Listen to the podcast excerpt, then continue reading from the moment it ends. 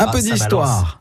Un peu d'histoire ce matin hein, avec euh, Patrick Citeau d'ailleurs. Ils se rendent euh, aujourd'hui à Besseleuve dans les Deux-Sèvres, une commune au patrimoine étonnant où un chantier international s'est achevé. C'était la semaine dernière. ils sont en effet neuf jeunes volontaires venus de sept pays différents à avoir vécu cette belle expérience.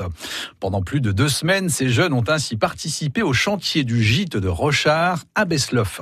Lancé en 2008 par le Camping Club des Deux-Sèvres, ce chantier international transforme la commune en lieu d'échange international.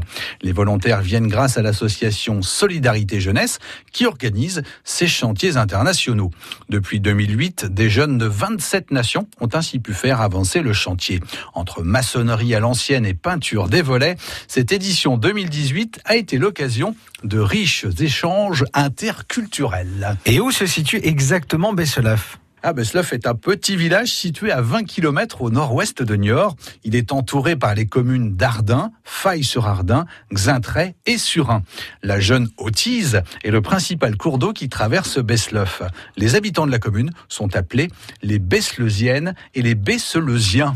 Et quelles sont les particularités de cette commune Le pigeonnier de Pouzet et sa toiture végétale est à n'en point douter un des éléments les plus remarquables du patrimoine local.